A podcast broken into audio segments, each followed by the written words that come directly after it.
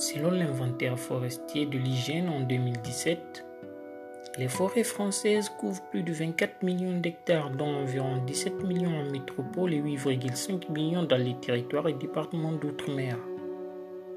Si elles restent relativement stables dans les départements et territoires d'outre-mer, en métropole, elle est en constante expansion. Ainsi, le puits carbone français connaît une augmentation de 37 millions de tonnes de dioxyde de carbone entre 1990 et 2006. Les forêts ont un rôle très crucial dans l'absorption des gaz à effet de serre. Elles sont des véritables puits à carbone permettant de séquestrer des millions de tonnes de dioxyde de carbone.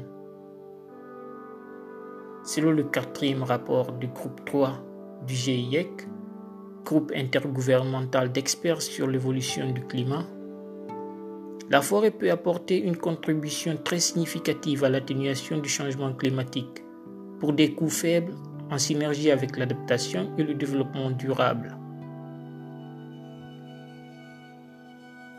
Il est à rappeler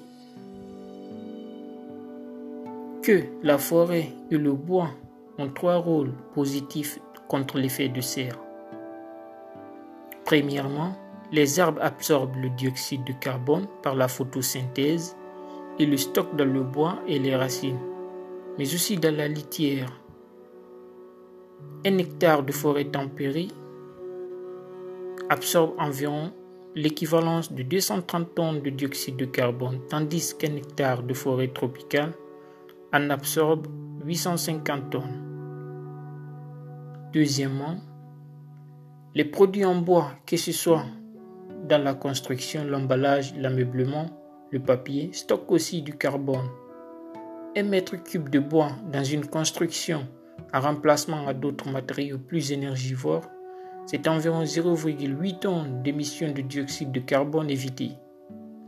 Le bois est aussi une source d'énergie renouvelable qui peut être utilisé en remplacement d'énergie fossile non renouvelable comme le fioul ou le charbon.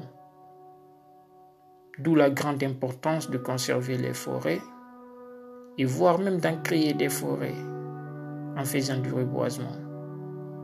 Non seulement ce sont des puits à carbone, mais aussi des nids de biodiversité.